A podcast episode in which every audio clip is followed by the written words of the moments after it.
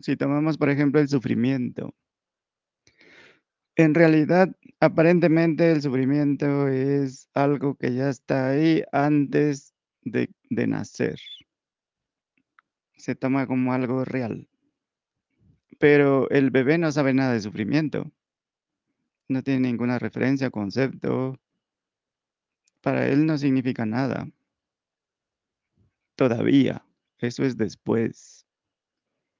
Si lo vemos imparcialmente, sin contaminarlo, tal cual es en realidad es la búsqueda mm, de la verdad, de la realidad, de lo que es. Y es por sí misma. No es porque el ente separado, la persona, quiera encontrar la verdad. Porque es precisamente el, personaje lo que evita la verdad. Porque el personaje depende de conceptos, de ideas preconcebidas, de suposiciones, de la ilusión.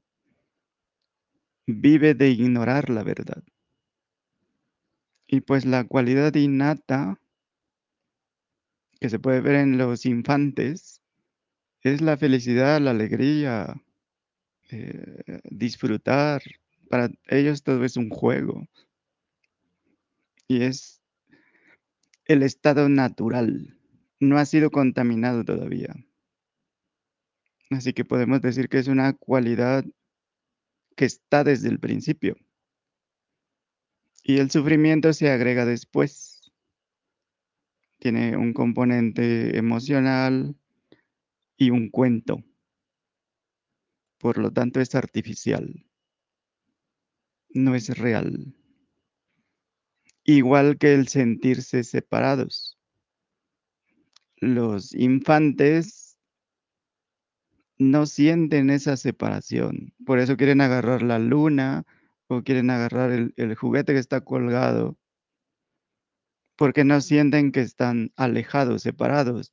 Para ellos no hay distancia, no hay tiempo, no hay espacio, no hay separación y no se sienten separados de nada.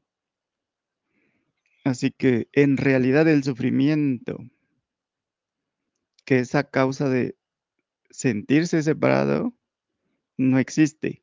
Es algo que se inventa. Y en su estado contaminado, pues, sería el anhelo de la felicidad.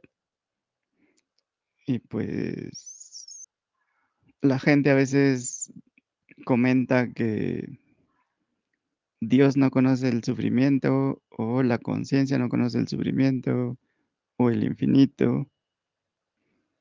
Pero si lo vemos mm, desde otra perspectiva, sería como cuando se ve una película de terror o de detectives de acción y hay víctimas. Y todo eso está en la película. Sin embargo, si te involucras con la película, pues vas a sufrir. Pero el hecho de que no apagues eh, la televisión o no te salgas de la sala de cine, porque a ti no te matan, tú no vas al hospital, tú no estás en peligro, tú no estás huyendo. Y de todos modos, te involucras con los personajes. De alguna manera sufres, pero no te sales, no apagas la televisión, sigues viendo. Eso quiere decir que lo disfrutas. De lo contrario, no seguirías viendo. Quiere decir que disfrutas la aventura. Así que ahí aparentemente la conciencia sí conoce el sufrimiento. Y mm, simplemente hay que preguntarse, en el caso de la película de terror o de acción o lo que sea. Mientras veo, ¿sufro o disfruto? ¿Cuál es la respuesta? Pueden ser las dos, ¿no? Bueno, si te quedas a ver el, a, a sentir miedo, a, a sufrir, quiere decir que lo disfrutas. Sí, aunque sientas esas emociones, o sea, lo estás sufriendo, pero lo estás disfrutando. Por, estás, por Así eso es. te permaneces, ¿no? Ajá.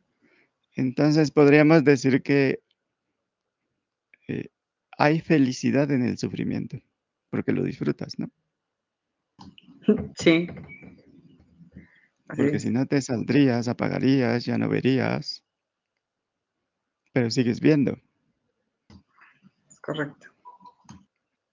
Aquí solo hay que diferenciar entre sufrimiento y felicidad. Se, se pone el sufrimiento y la felicidad en el mismo nivel, pero en la película hay claramente dos niveles. Está la película y estás tú en el sofá, eh, fuera de peligro, o en la butaca o donde estés. Y eso quiere decir que no tienen el mismo nivel de realidad. En, en, en la butaca, en tu sofá, estás percibiendo y disfrutando de la película. En la película hay sufrimiento, pero tú estás disfrutando, ¿no? Así es correcto. Entonces quiere decir que los niveles de realidad no son los mismos. Sí, no son iguales, es mayor pues la felicidad, ¿no? Por eso estás ahí, que el, que el Ujú. sufrimiento. Ajá, y el sufrimiento es artificial, no, no son verdaderos opuestos, pues, Sí, claro, correcto. Porque para que fueran opuestos tendrían que estar en el mismo nivel de realidad. El disfrute está a nivel de la realidad y el sufrimiento en un nivel de fantasía. Sí, correcto. Entonces, no son realmente opuestos. Y si vemos el pasado, el pasado tampoco es real, no existe. Porque real quiere decir que, que tiene existencia. Sí, no, pues ya no, ya. Ya fue. Entonces, algo que no existe no tiene existencia. Algo que no está no tiene existencia. Sí, correcto. Por lo tanto, para decir que al- algo es real, tiene que existir. Lo que no existe ya no es real. Lo que ha dejado de existir no es real. Así es. Para, para decir que algo es real, mínimo tiene que existir. Cuando algo existe y puede dejar de existir, ¿es real o no? No, no es real. Ok, porque puede dejar de existir. Entonces, a lo que llamamos realidad sería algo que no puede dejar de existir para que califique como real. Porque si hay algo que aparentemente es real, pero luego ya no está, entonces quiere decir que era ilusorio. No tenía una realidad absoluta, pues, sino provisional. Existe temporalmente como un pensamiento. Y a eso entonces le llamamos ilusión. Así es correcto.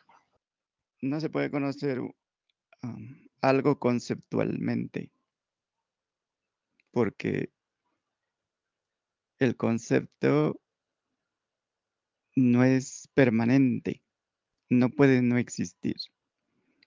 Tenemos un concepto de cosas, pero conocer el concepto no hace que esa cosa sea real.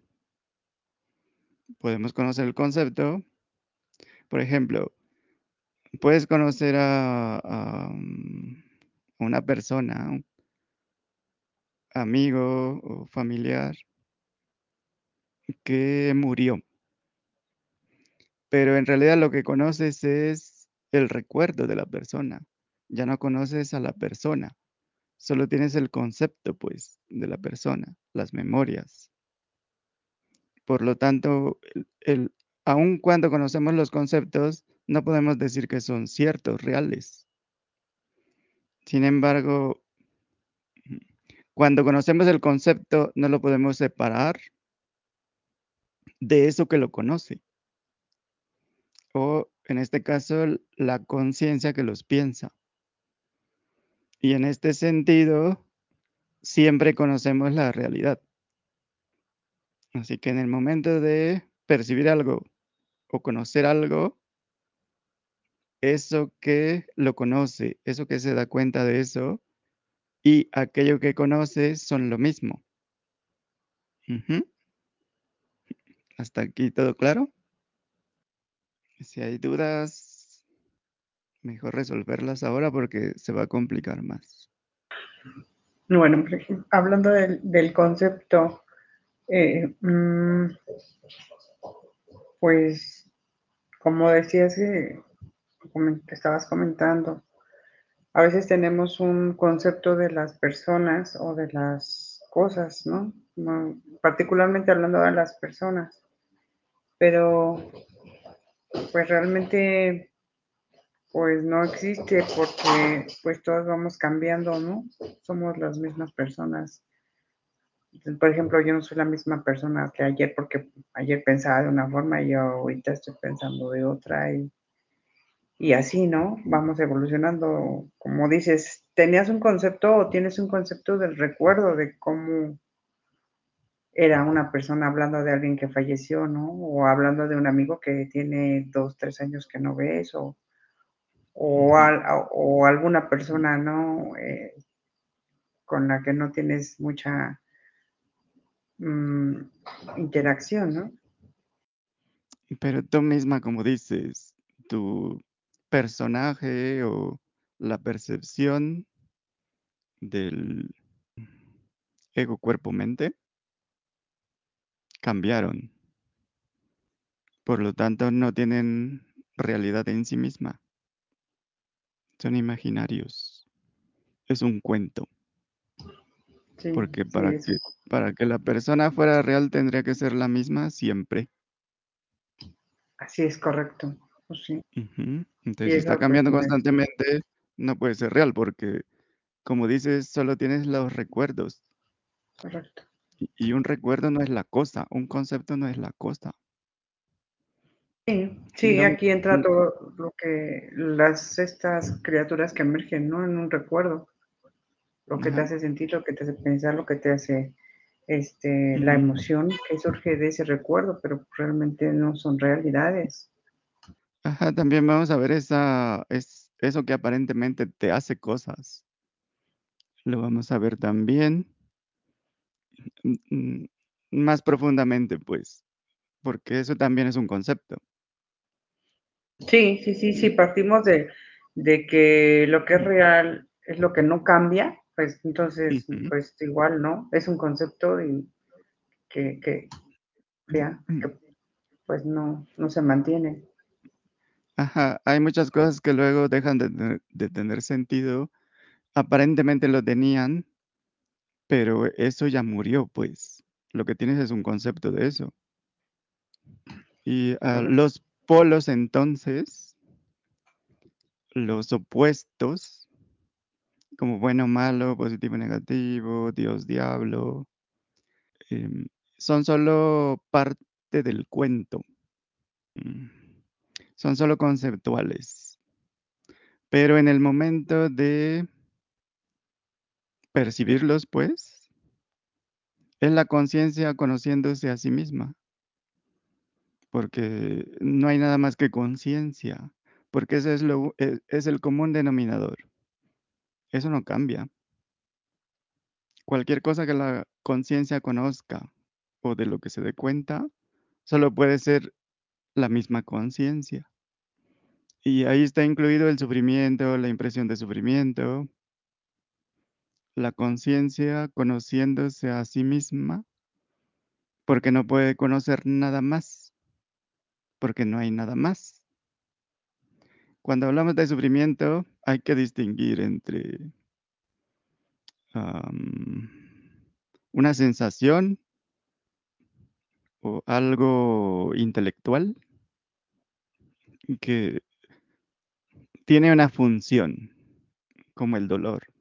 En el ámbito físico y en el ámbito, pues, intelectual, que es sufrimiento emocional, pues. O, em, también la parte llamada espiritual. Mm, todo lo que hay ahí es funcional.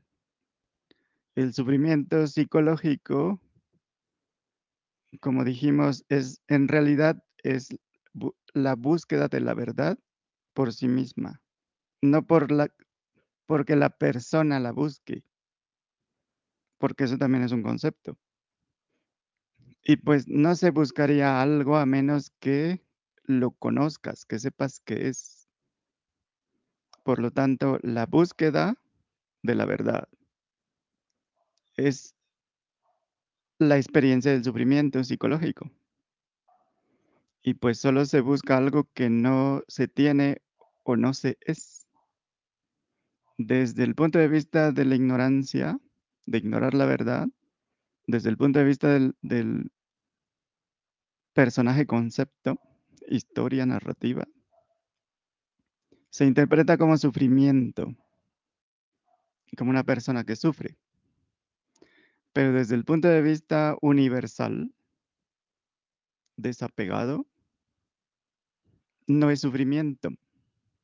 Porque tiene su origen en el reconocimiento de la realidad que somos. Pero visto a través del filtro de la ignorancia sería como los seres, las personas que buscan a Dios. Y lo buscan donde no está.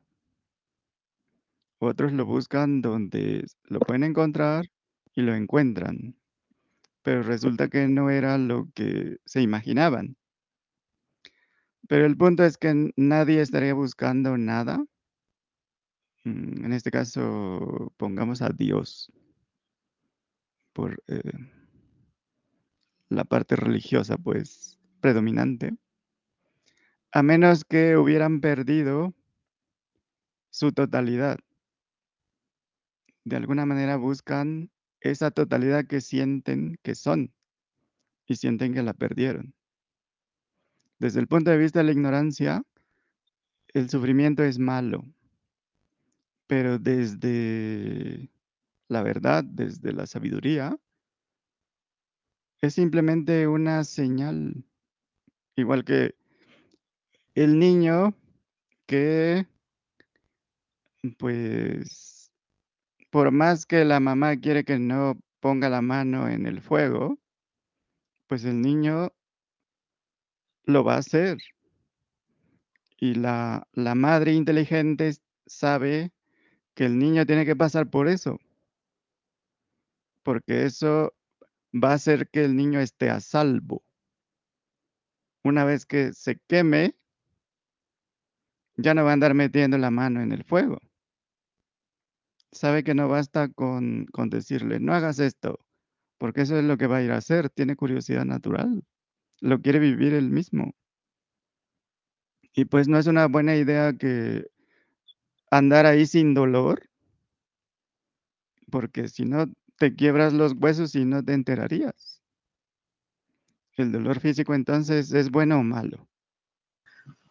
Pues, es una experiencia, ¿no?, de aprendizaje. Entonces, bueno. Sí, te te avisa que hay un problema que hay que atender, que hay una herida, que se puede infectar, que puede que te pue puede matar al cuerpo, pues. Así que tiene una buena razón. Para el niño, desde el punto de vista de la sabiduría, es algo muy bueno. porque eso lo mantiene protegido, alejado del peligro. Hasta aquí todo. Entonces, partiendo del ejemplo del niño, pues también sería para nosotros, ¿no? Bueno, aunque eh, siempre estamos huyendo del, del dolor y rechazarlo, puesto que también está el aprendizaje, ¿no? Ajá, desde la ignorancia se ve, desde el personaje se ve como algo malo, algo que no se quiere. Pero si lo vemos como la madre, pues el sufrimiento psicológico te está avisando de algo, como el dolor te avisa de algo en el cuerpo. Entonces ya no podemos decir que es malo. Hasta aquí claro, aquí surge, Ajá.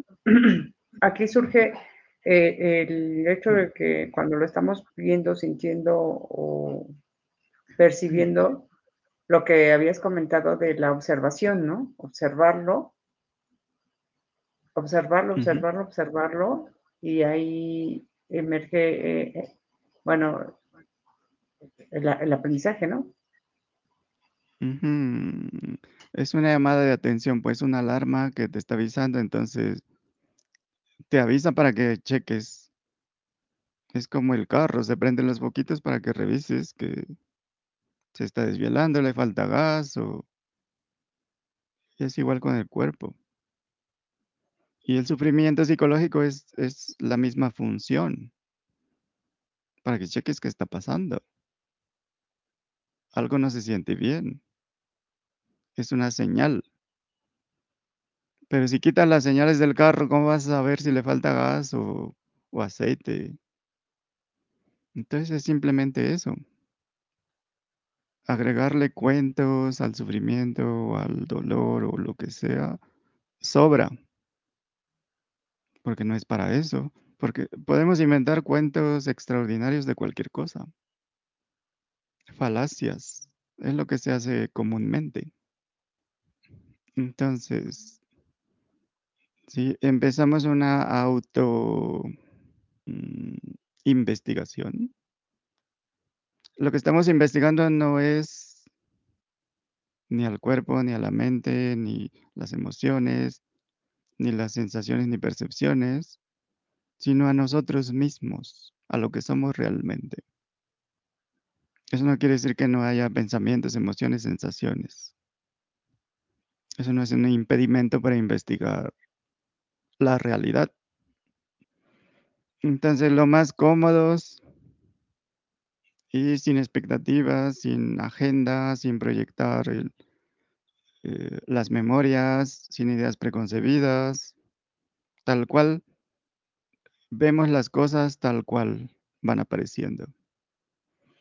Y empezamos por reconocer la totalidad de la experiencia, tal y como es, sin agregarle nada extra. Los pensamientos aparecen, las sensaciones, las percepciones. No es necesario pensar nada, ni sentir nada, ni percibir nada. Todo eso ya está sucediendo. No hay nada adicional que hacer ahí. Simplemente contemplamos eso. No vamos a ninguna parte, no hay ningún objetivo, un- una meta de 100 metros o un metro o un premio. Notamos cómo la atención es dirigida. Porque si tú estás solo contemplando sin hacer absolutamente nada, puedes ver cómo la atención es dirigida por sí misma. En este caso, a la realidad, a lo que percibe, a la fuente, al origen de las apariencias, percepciones, sensaciones. Mm, En otras palabras, la atención no es dirigida a percepciones, sino a la fuente, a eso de donde salen. Y ahí confirmas si esa fuente no eres tú, o lo que llamas yo. Si es una fuente aparte de lo que llamas yo. O si emergen en eso que llamas yo. Nota también que, dado que eres la fuente de toda percepción, no puedes ser una percepción. No eres la imagen de un pensamiento o una sensación. Aquello que crea el pensamiento no es un pensamiento. Aquello que crea la emoción no es una emoción. Aquello que percibe no es una percepción. Podemos ver que un pensamiento no crea otro pensamiento o un sentimiento o una emoción no crea una emoción. Por lo tanto, eso que está creando no puede ser nada de lo que cree. Así que tú no puedes ser un pensamiento, una imagen, una sensación, una percepción, porque eso aparece en ti. Por lo tanto, la realidad de cualquier percepción es eso que está antes, durante y después de la percepción, sensación, pensamiento, lo que sea. Como está antes, no es una percepción. Tampoco es la ausencia de percepción, porque la ausencia de percepción es todavía una forma de percepción. Así que antes que cualquier cosa somos eso que se da cuenta. Y eso lo somos sin percepciones.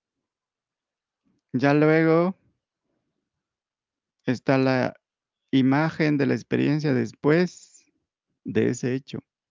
La creación de una imagen de un vacío o un estado neutral o blanco, negro, uniforme. Pero eso es posterior, eso es parte de lo que emerge también. Y nota que entre más la atención está en la fuente, más parece eludir esa atención. Y aparentemente el experimento es un fracaso porque no logramos identificar la fuente. En otras palabras, el resultado, lo que podemos ver es que no podemos ver la fuente, percibirla. No podemos ver de dónde sale pensamientos, emociones, sensaciones, percepciones. Pero otra forma de verlo es que no es que sea un fracaso, sino que la conclusión es que la fuente no se puede ver, percibir, porque no es un pensamiento, ni sensación, ni percepción, ni emoción. Así que esta conclusión tiene dos pues, consecuencias. Una, tratar de visualizar la fuente después de ver que no es posible, no tiene ningún caso. Seguir intentando, tratando de tener una representación visionaria, visual de la fuente. Pero la consecuencia más importante es que, ya que no es posible visualizar, percibir la fuente o el núcleo, la raíz de la percepción, cualquier característica atribuida a la fuente que se derive de alguna imagen o algo visual es falso, es imaginario, es un cuento, es una falacia, no es real.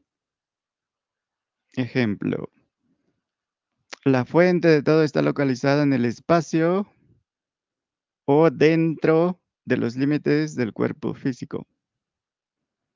Eso implicaría que es posible visualizar la fuente eh, dentro del cuerpo. Quiere decir que se puede ver y sentir.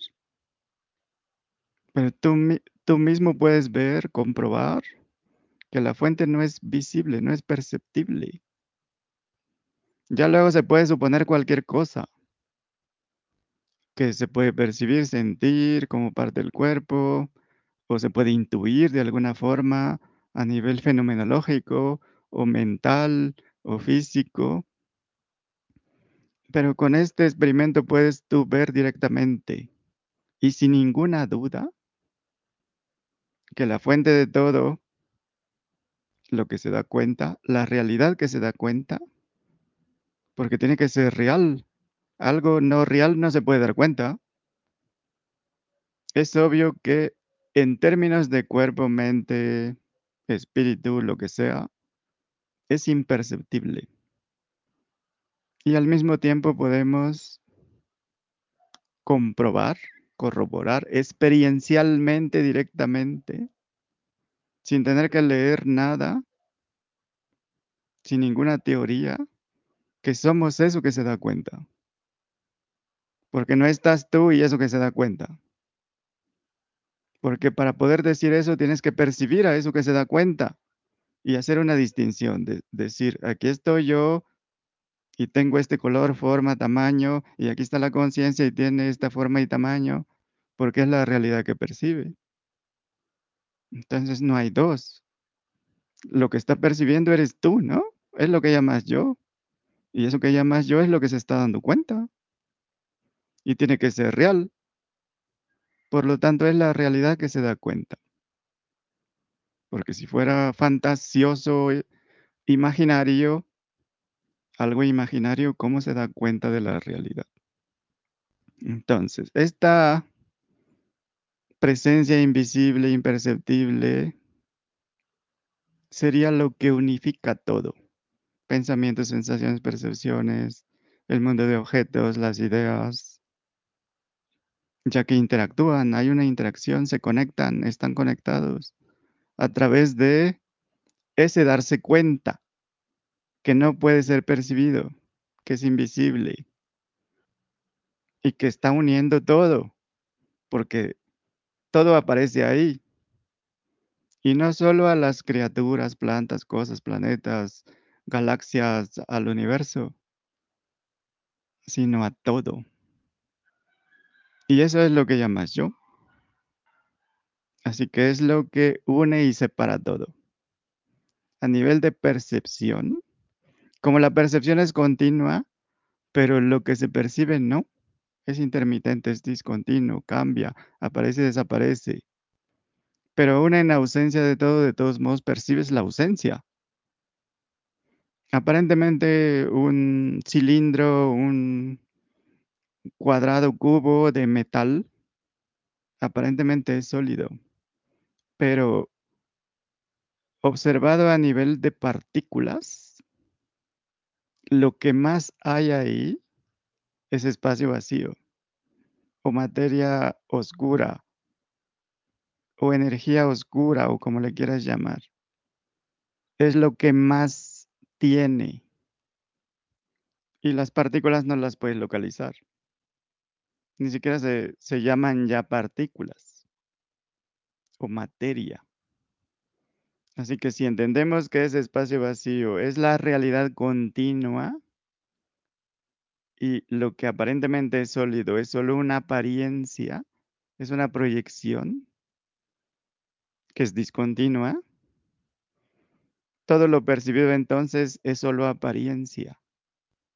Y lo único real es lo que realmente separa un objeto de otro, una partícula de otra. Pero al mismo tiempo es lo que les une. Así que todo está contenido en esta realidad que se da cuenta y que no puede ser percibida. Por lo tanto, no se puede recordar como un evento, como un fenómeno. Pero eso no quiere decir que no te des cuenta. Así que la percepción continúa en ausencia de percepciones. Percibimos la ausencia de percepciones. En el momento de la percepción, percibimos la realidad en, la forma que tome. Pero lo que estamos percibiendo es la misma realidad. Si entendemos esto directamente, ya no tiene sentido, lógica, decir estoy en el aquí y ahora. Porque en realidad, el aquí y ahora, lo que llamamos aquí y ahora, está en lo que llamo yo, en la realidad. La realidad no está aquí y ahora, el aquí y ahora está en la realidad. Para poder decir que algo está en otra cosa, mm, debemos percibir ese algo dentro de esa cosa. En este caso, debemos percibirnos dentro de eso que llamamos espacio-tiempo, aquí y ahora. Eso nos debe contener. Así como tú ves el agua está contenida en el vaso. Así debes poder ver, verte a ti contenido en el aquí y ahora. ¿Puedes ver eso? Si no lo puedes ver, no puedes decir estoy aquí ahora. Se vuelve irracional, ilógico, sin sentido. Entonces yo, la realidad que se da cuenta, no estoy aquí ahora. No estamos en el presente, que no tiene tiempo, es tiempo cero. Eso, ese tiempo cero está en nosotros, en eso que no se puede percibir, en la realidad invisible que se da cuenta. Otra cosa que deja de tener sentido es decir, mm, la mente, la emoción me hizo, o esta persona me hizo, o el cuerpo quiere esto, o el cuerpo me domina, porque eso sería responsabilizar a los instrumentos, los vehículos, de algo de lo cual yo soy responsable.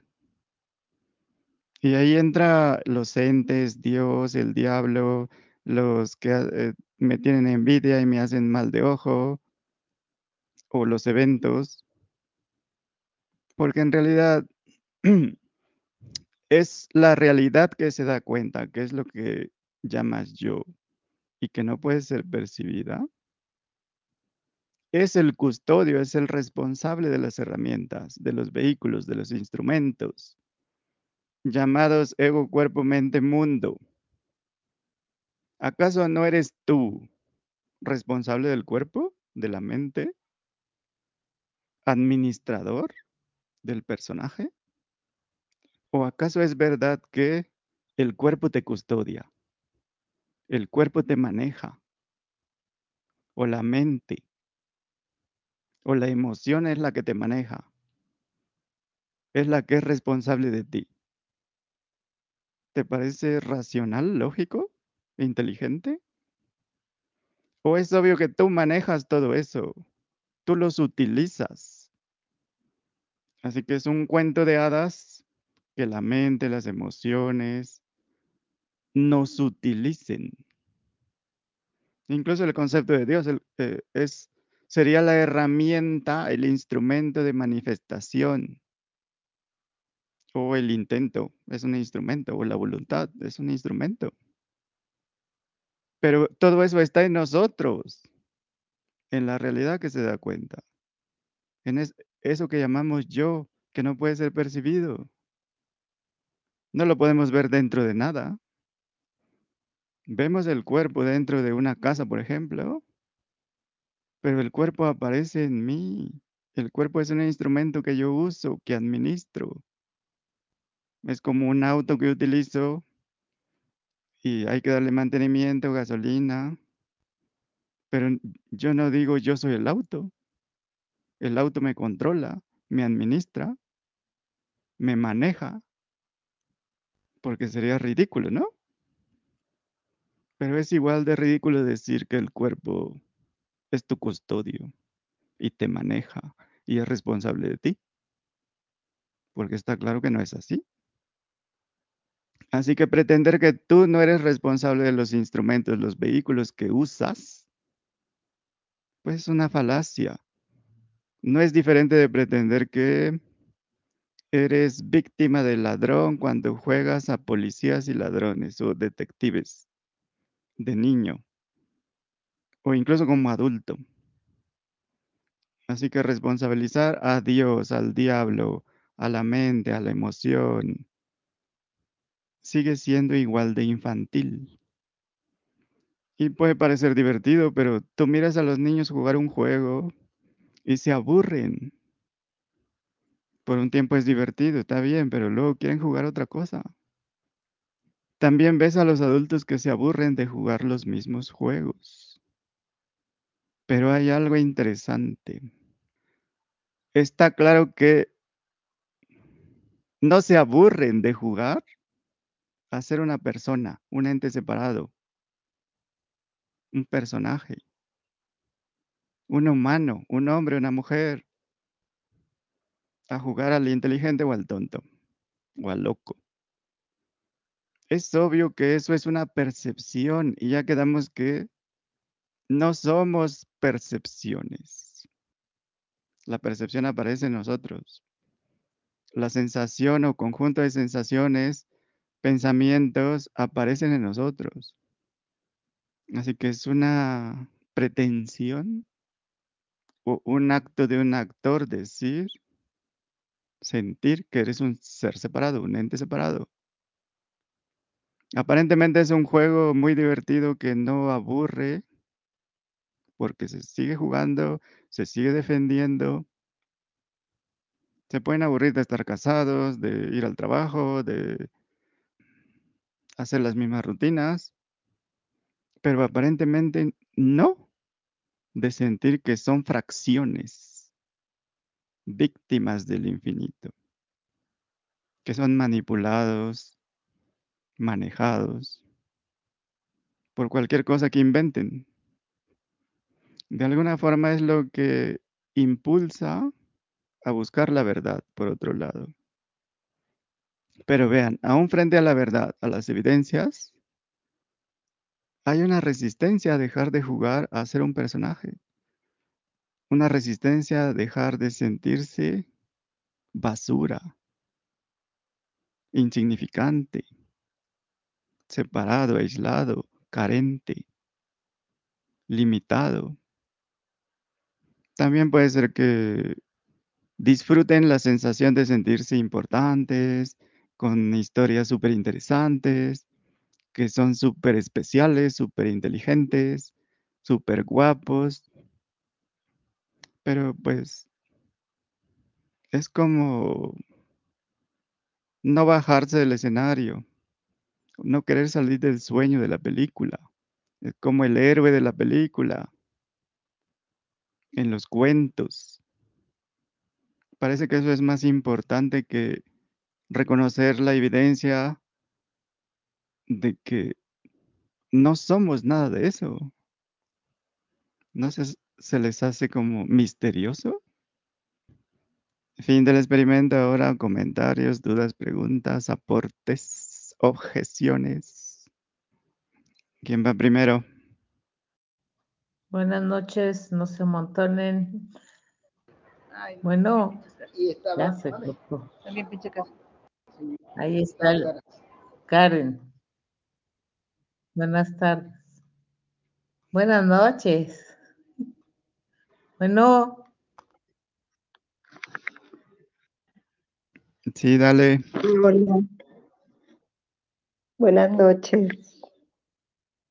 Este, bueno, yo lo que tengo, este, como que aportar en este sentido es que, bueno, es lo que es mi- lo que pienso que la razón de si es verdad que ahorita que estás tú mm, como narrando esta experiencia para que nos demos cuenta, este, más bien para, ya nos damos cuenta, sino más bien para que nos demos cuenta de que nos damos cuenta, es que este, se siente realmente muy, muy cierto, lo vivo yo de esa manera y me siento como la realidad y que todo lo demás no tiene sentido, pues que le demos tanta importancia y sigamos jugando este juego.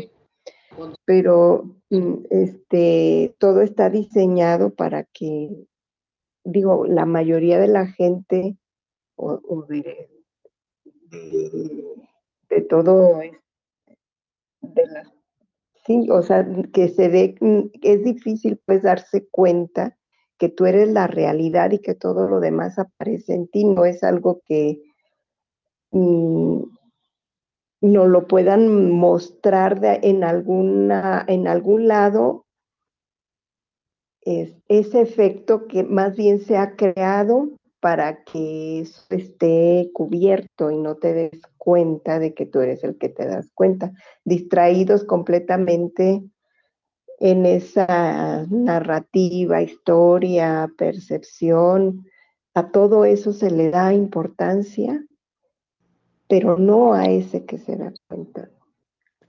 Entonces, pues, este, nosotros ahora lo vemos porque lo hemos buscado que tenga sentido esa realidad que percibimos, pero que quizás no podíamos entender. Pero básicamente, este, sí, tiene todo el sentido de que somos esa realidad y que todo aparece en eso que se da cuenta. Ajá, y que tú no apareces ahí. Entonces, ¿cómo te identificas con algo que aparece? ¿Cómo lo justificas? exactamente. Así es. Entonces, ¿cómo justifican defender tanto pues la separación al, al personaje, al ego cuerpo mente? Como si fueran ustedes. Es como el niño que quiere seguir jugando a, ser eh, Superman, ¿no? Y que tiene 50 años y todavía se viste de Superman. ¿De verdad parece inteligente? ¿O cómo lo ven, pues? ¿No está el defensor del ente separado? ¿El abogado? ¿O ya se aburrieron o ya se enojaron? Es muy emocionante tomar las cosas personales. ¿No será más interesante lo impersonal? ¿Quién más? También si algo no queda claro, hay alguna objeción o es el momento o ya se aburrieron. No, para mí es muy claro y muy interesante. Yo creo que mis compañeros están asimilándolo tan bien como yo. Por eso se quedaron sin palabras. Y el abogado del diablo a lo mejor no ha llegado. Y si no, ya hubiera dicho algo. Sí, Así que les toca a ustedes, pues, a ver. De hecho, era una pregunta que teníamos casi todos, esa de cómo estar en eso que se da cuenta. Pero de una manera eso que se da dicen, cuenta no eres tú. Pues sí, ¿no? Bueno, como, ¿Por qué no? bueno, ahí hay una, era lo que estaba ahorita filosofando. Eh, por un lado, nos habías comentado de que era la mejor posición para poder aceptar la verdad era aceptar que no que no manipulamos nada. Así y finalmente eh, en algún momento tomaste el, el, el, el ejemplo de lo que decía la señora la madre Calcuta que éramos como un o sea tomar como un instrumento un- somos un un vehículo finalmente en el Sí, cual no diseñábamos, no teníamos el control de nada, pero éramos una parte de eso de que se da cuenta. Y a no. base a eso comenzaba la construcción de todas las la ignorancia y la no ignorancia. Si es que ahí empiezan las confusiones, pues. El, el, con, simplemente puedes corroborar que el universo no hace nada porque no necesita hacer nada. Todo se hace por sí mismo. Y eso no quiere decir que se tenga que manipular de la misma manera que un cuerpo manipula algo. porque no están en el mismo nivel de realidad, pues. Como lo, lo que poníamos de ejemplo de el sufrimiento está en el sueño, no en el soñador.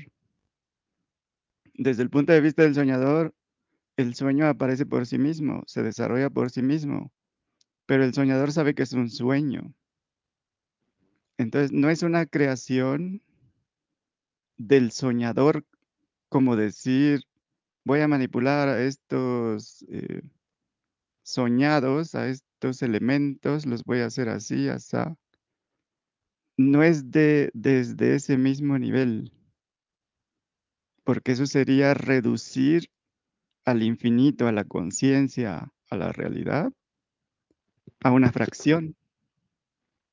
Sería como ponerla a nivel de la ilusión, pues, del sueño, de lo que crea. Pero no es una creación como decir voy a crear esto, sino es algo espontáneo, es como el mar, como si el mar dijera voy a crear las olas. El movimiento de las olas se da por sí mismo, es parte de... Ahí es donde puede haber confusión. Sí, lo estaba observando.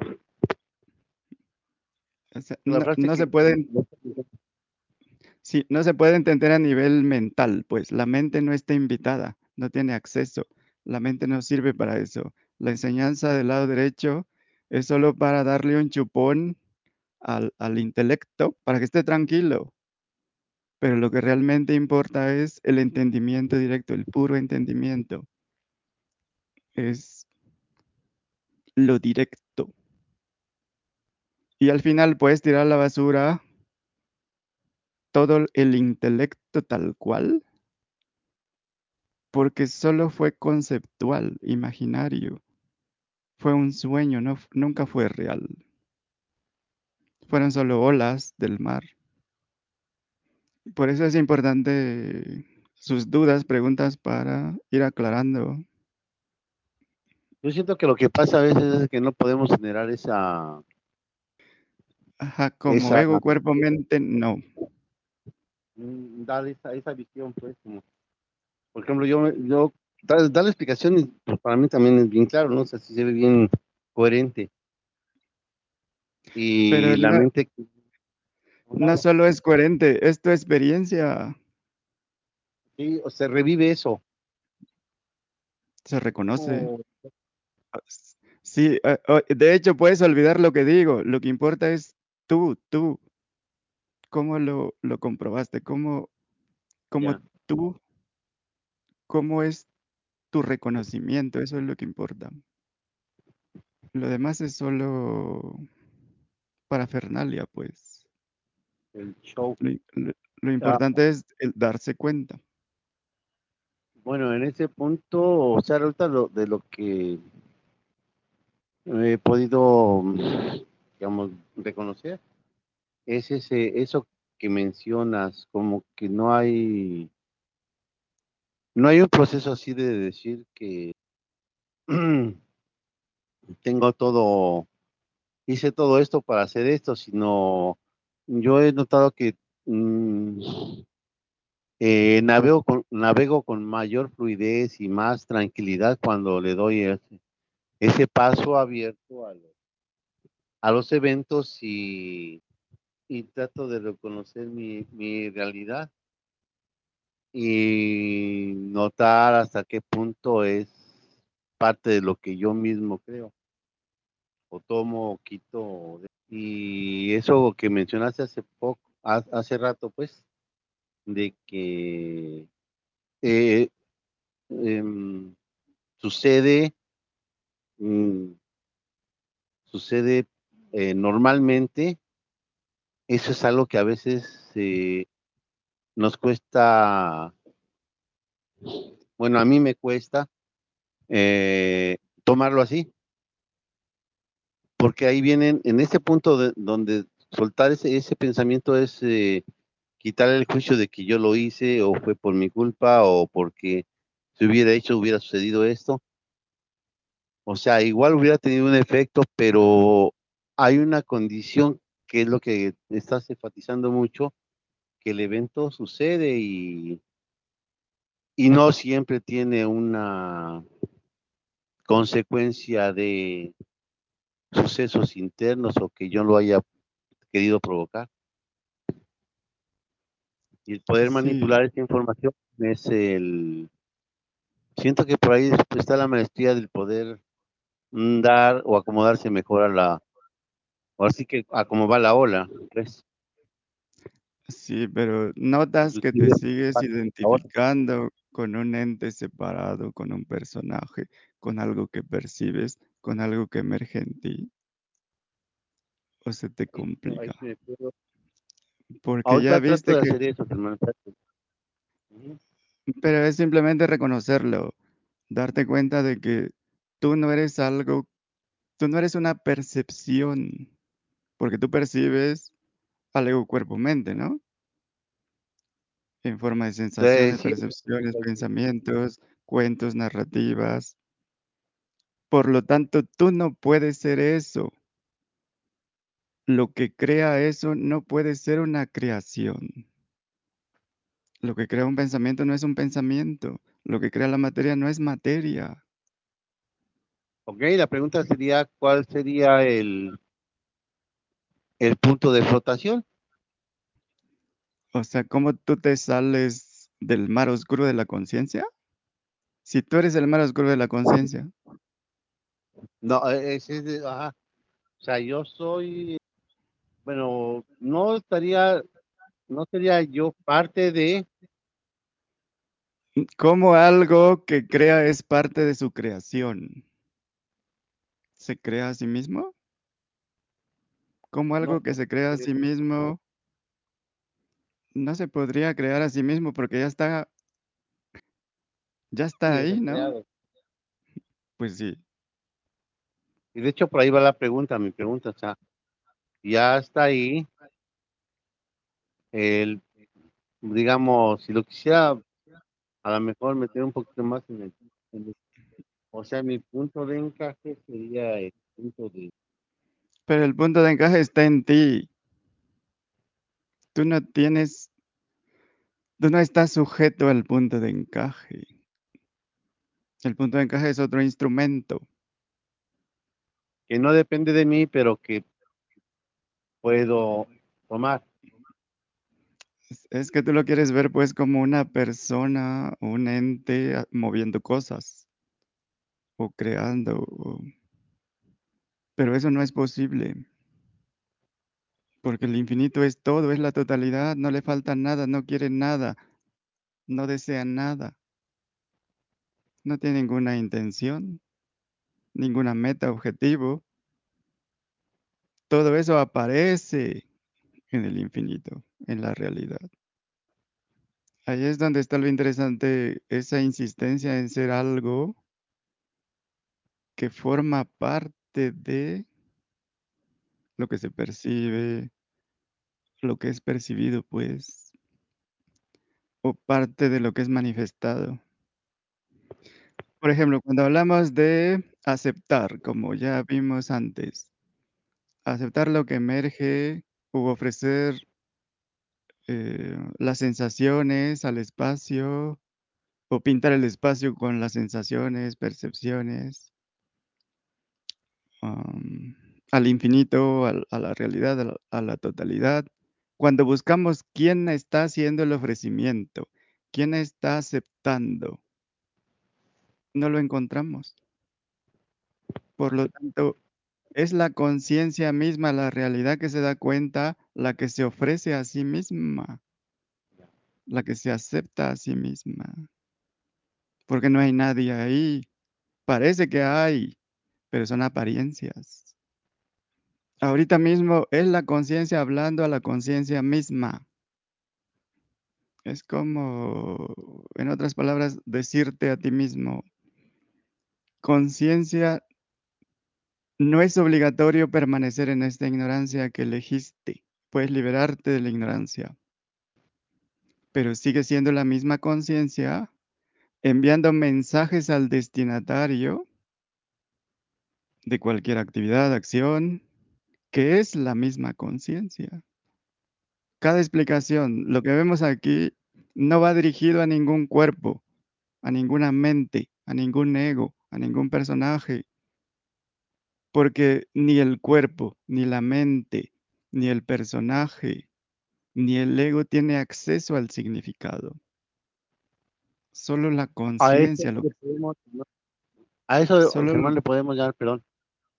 Le podemos llamar a eso, es bueno, esto sería el cuerpo de lo que le llaman el teatro del infinito. Entonces, me refiero a cuerpo, sino eh, a, a la a la forma de cómo actuar en el ser actor en el teatro del infinito, a eso me refiero. Ajá, pero esas son olas. 10. Sí, a lo que le hablo aquí es a lo que sea que tiene acceso al significado de lo que digo. Y en realidad es lo mismo que hace toda la- todo, toda- todos los personajes. Cuando alguien habla, pues quiere que sus palabras se entiendan, ¿no? Sí. Eh, que se reconozca. Todos hablan en realidad a la conciencia, pero en la ignorancia se cree que son cuerpos hablando con cuerpos, o mentes con mentes, o personas, o seres, o plantas, animales, o entes, espíritus, demonios, dioses, lo que quieras inventar, ángeles, los inorgánicos. Y en la ignorancia nos preguntamos, ¿pero por qué la conciencia elige actuar de esta forma? Y podemos explicarlo de muchas maneras sabiendo que ninguna explicación va a explicar nada. Como causa-efecto, el destino, el karma, el determinismo, la reencarnación, sufrimiento, dolor y bla, bla, bla. Por ejemplo, ¿por qué el infinito es el asesino serial universal? Porque mata todo. Sí. Y a cada instante es creación y aniquilación. Porque es la única forma de que haya movimiento, evolución. Cada manifestación tiene un principio y un fin. Eso se llama cambio, además- evolución, movimiento, flujo, flujo de la energía. Así que es necesario que muera el pasado, por ejemplo, que nazca lo nuevo. No hay vida sin muerte, no hay manifestación sin aniquilación. Así que el asesino serial más grande que existe es el mismo infinito. Y pues el sufrimiento es como el, el alejamiento de lo que eres realmente. Y lo puedes notar. Los más ignorantes son los que más sufren. Es donde más fuerte está la alarma de fallas, errores. Como decíamos de los autos que tienen una alarma, los nuevos, cuando vas de reversa y te acercas al muro, empieza a sonar y a sonar y entre más cerca, más escandaloso es, más continuo. Por eso, entre más ignorancia, el, el sufrimiento es más continuo, más fuerte para avisar del peligro de la ignorancia. Entonces, en- entre más escandaloso es el sufrimiento, es que estás más cerca de fallar, de, de errar, de desviarte. Y el error raíz, la madre de todos los errores es identificarte con algo que percibes, algo que no eres. Y ahí el sufrimiento te alerta. Estás por chocar, estar, estás por impactar. También podemos inventar que la conciencia se divierte olvidando lo que es, para luego recordar lo que es, para volverse a, a conocer. Pero en realidad eso no explica nada. Es solo para tratar de dar un sentido a algo que no tiene sentido, no tiene por qué tener sentido, no tiene por qué ser limitado, racional, intelectual. Eso sería equivalente a, igualar las limitaciones de- mentales e intelectuales al infinito. No tiene ningún sentido. Entonces el movimiento, la fluidez es tensión, relajación, perder el equilibrio, encontrar el equilibrio. Disonancia para recobrar la armonía. Y eso es creación y aniquilación.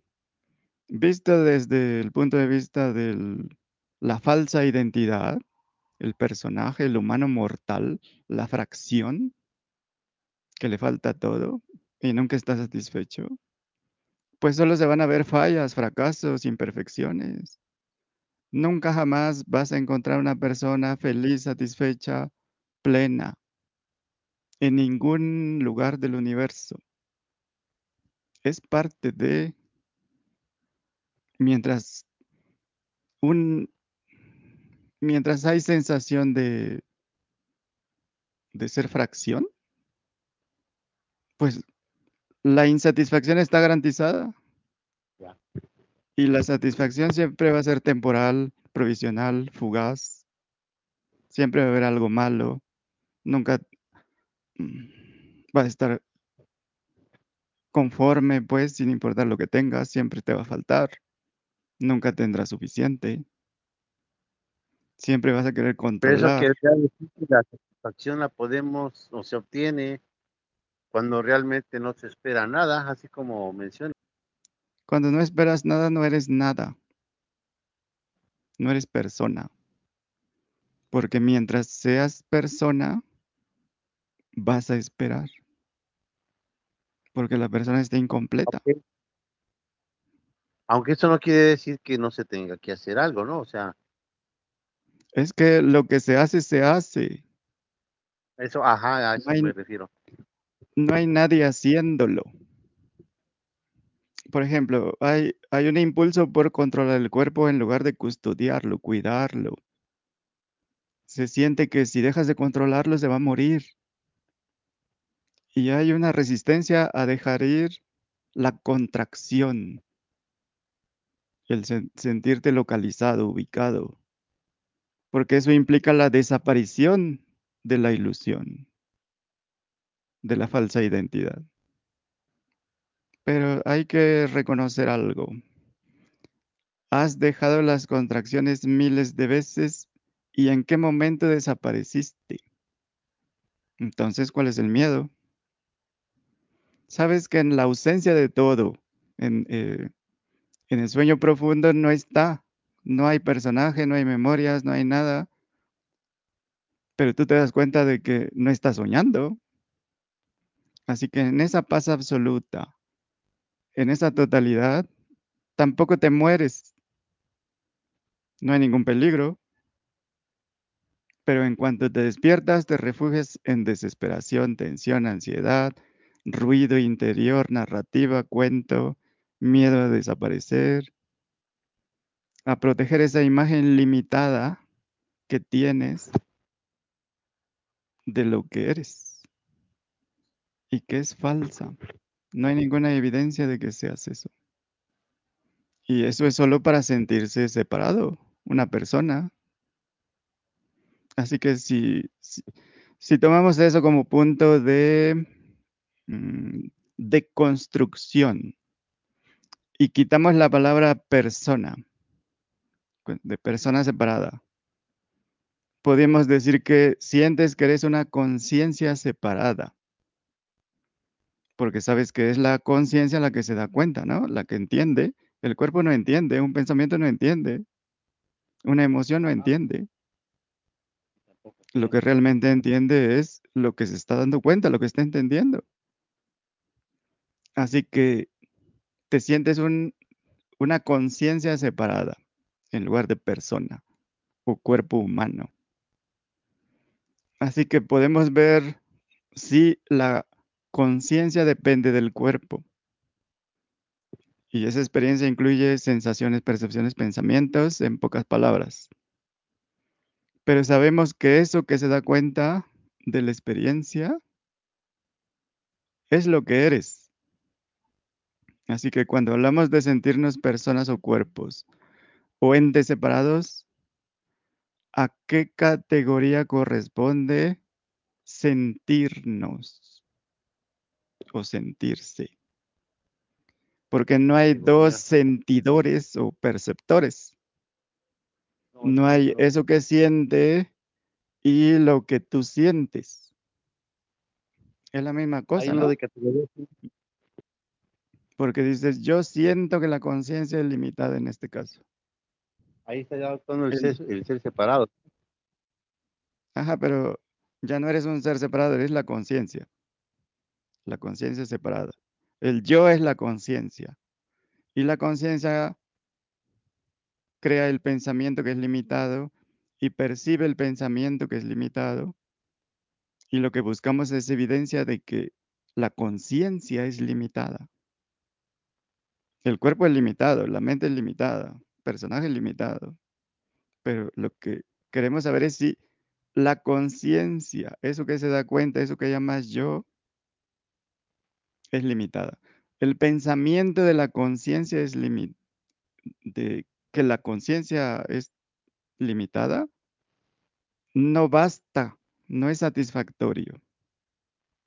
Entonces distinguimos entre yo pienso, yo creo, yo siento, en el sentido de tener el concepto de conciencia limitada y la creencia, sensación, pensamiento. Así que no solo tenemos el concepto, sino que además crees y sientes que este concepto es real. Cuando dices yo sufro o tengo miedo de eh, herirme, de, de- de ser dañado, eso no es evidencia de que la conciencia puede ser dañada o herida o está limitada. Sin embargo se asocia, ¿no? Sí, pero es la evidencia es que la creencia se está tomando, el cuento se está tomando como si fuera real. Eso es lo único que demuestra. El hecho de hacer cosas de humanos no es evidencia convincente de que la conciencia, lo que se da cuenta, está limitada. Porque todo eso aparece en la conciencia. Aparece el movimiento, las acciones, hablar, pensar, los eventos, sensaciones, percepciones, todo. Y lo que aparece en mí no me dice nada acerca de lo que soy. Si aparece una criatura, me da información acerca de la criatura. Si aparece la lluvia, eso es información acerca de la lluvia. Si aparece un pensamiento, eh, tengo información acerca del pensamiento. Pero nada de lo que aparezca me va a dar información acerca de la realidad que soy ni de su limitación. Porque si te pregunto, mm, ¿es tu experiencia que eres tú lo que se da cuenta? ¿La conciencia? Eh, sí, sería la conciencia. Y a través de esa experiencia, ¿tienes alguna evidencia de que tienes las limitaciones de lo que sea que percibas como limitado? Um, un tiempo me di, bueno, yo tomaba esas limitaciones, ahorita veo que no las hay. Lo que cuentas ahorita. No. Ajá, La ahorita las experiencia a través de la cual sabes, a través de la cual te das cuenta, es la única experiencia a través de la cual podemos saber algo acerca de lo que se da cuenta. Sabes que eres a través de tu propia experiencia, no porque lo leíste en un libro, te lo enseñaron en la escuela. o- Sabemos que somos conscientes. Lo sabemos directamente, experiencialmente. No, por, no intelectualmente, pues, no conceptualmente, únicamente. Eso es secundario. En base a tu experiencia directa, tienes información acerca de que eso que se da cuenta tiene algún color, forma, tamaño, peso. Eso que se da cuenta tiene alguna dimensión. Eh, no. De hecho, en algún momento, esa pregunta de hasta dónde alcanza la conciencia o en en dónde cuando la, cuando hago esa pregunta, y bueno, Mm. y estoy un poco, porque ni siquiera estoy en la pregunta, eh, lo único que aparece así en el, y eso me aparece como imagen, es eh, mar oscuro, o sea, es como estar, eh, hago la Pero eso es una- y no le fin. Pero e- eso es imaginario. Eso es una percepción. A lo mejor Puedes percibir la conciencia sin inventar, sin imaginar. Ok, sí, de- eh, en relación a que pueda conocerla, no, no tengo esa certeza. Entonces no sabes si tiene límites. Experiencialmente no hay ninguna evidencia acerca de que eso que se da cuenta esté limitado. Así que eso de conciencia limitada, como quedamos al principio, es solo un supuesto, una creencia, un concepto de limitación aprendido de maestros, de gente que te rodeaba, de tus padres, porque todo se basaba en el cuerpo. Cuando aún no, cuando estabas aprendiendo apenas y escuchabas que la gente habla cerca de los niños como si los niños no entendieran, pues, y dicen cosas como, Sí. pero ¿cómo ha crecido? Se refieren a un cuerpo. Y qué guapo se está poniendo o, o guapa. Y qué delgado está. Y qué gorda está o lo que sea. Escuchas de la gente que te rodea esas cosas, pero aún no te identificas con un cuerpo, con un ente separado. El infante no tiene claro de qué están hablando, pero todos los demás lo van tratando como un cuerpo. Como decía Eva, todo está ya diseñado para que el recién nacido se identifique con un personaje, con un hombre, una mujer, si está guapo, si está feo o, o cualquier calificativo. Así que al principio todos lo tratan como un cuerpo, aunque él todavía no tiene sensación de ser un cuerpo o de estar separado. Pero en algún momento le sigue el juego. No lo entiende bien, pero empieza a pretender que es un cuerpo y que está guapo, guapa y que es inteligente. Pero lo, lo que pasó ahí es que cayó en la trampa de la ignorancia que ya le habían tendido. Ya estaba lista la trampa y él se tiró.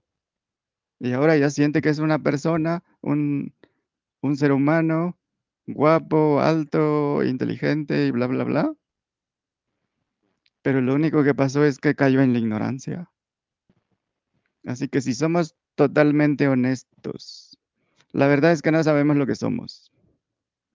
Y eso basta para abrir una posibilidad de que no somos lo que suponemos, sentimos, creemos que somos, ¿no? Porque si no, vamos a pretender que somos un ego, cuerpo, mente, una persona, un ser humano, lo que sea, hasta la muerte del cuerpo. Vamos a ignorar completamente la verdad. Pero esta otra opción, podemos decir, ok, voy a interactuar con los demás, pero como conciencia, ya no como persona, porque reconozco que yo soy, eso que llamo yo, es la realidad que se da cuenta, y a eso le llamamos conciencia. Sin embargo, al hacerlo todavía sigo creyendo y sintiendo que soy un ente separado, una persona. Entonces lo único que tengo es un concepto, una buena intención. Estoy pretendiendo que soy conciencia, pero es solo una pretensión. No es un acto sincero, auténtico. Pero cuando reconozco honestamente, no sé qué soy, es, así que estoy abierto al experimento impersonal, sin sesgos. No tengo ninguna evidencia experiencial de que soy limitado. Así que no es necesario creer que soy conciencia ilimitada, porque sé que las creencias son falacias. Así que dejo de lado esa ah, concepto, sensación de limitación, separación, de ser una persona, un humano. Y solo así puedo decir que estoy haciendo experimentos. Hasta que tenga la certeza absoluta, sin ninguna duda, de que no sé qué soy en realidad. Y así esta sensación de ser una persona se va diluyendo, va perdiendo fuerza, sentido, razón. Pero mientras no reconozca honestamente que no sé qué soy, porque además es la verdad, nadie sabe qué es eso que se da cuenta, nunca le han encontrado, no es percibido, nadie lo puede percibir. ¿Cómo podemos saber qué es? Es una falacia pretender saber qué es lo que somos. ¿O cómo ven? ¿Quién quiere ayudarme? Ya rompo mi violín y me callo, van ustedes. Si Lali, ¿no ibas a decir algo? Sí, sí, Tlali. Ya se me fue. Pero eh, bueno, retomando toda, todo el cuestionamiento de José, que de alguna manera comprendo, es eh, esa cuestión, o sea, experimentamos cuando todos los viernes o cuando asistimos los viernes lo que es eh, lo, la raíz, lo que somos realmente. Sin embargo, y lo que entiendo que José quiere decir es, pues, ¿cómo le hago, no? Pues si en el día al día sigo arribado al personaje, algo así, comprendo qué es lo que intentó decir José. Y, la cuestión aquí, José, es que poco a poco lo intentes en el día a día, uno reincide como personaje indiscutiblemente una y otra vez y como dice Germán perfectamente ahorita al final es este hasta que no te quede duda de que no sabes qué eres, que dejes de actuar como personaje, pero es día a día constante, por eso en su momento pues los papelitos o la alarma, yo qué sé, o sea, para efectos de percatarse qué tan dúctil es la conciencia realmente y que eh, nada más es el ego cuerpo-mente o el ego cuerpo, el ego mente, perdón, el que te están diciendo que eres un personaje, pero es experimentación constante eh, lo que se da, o al menos a mí así me funcionó, ¿verdad?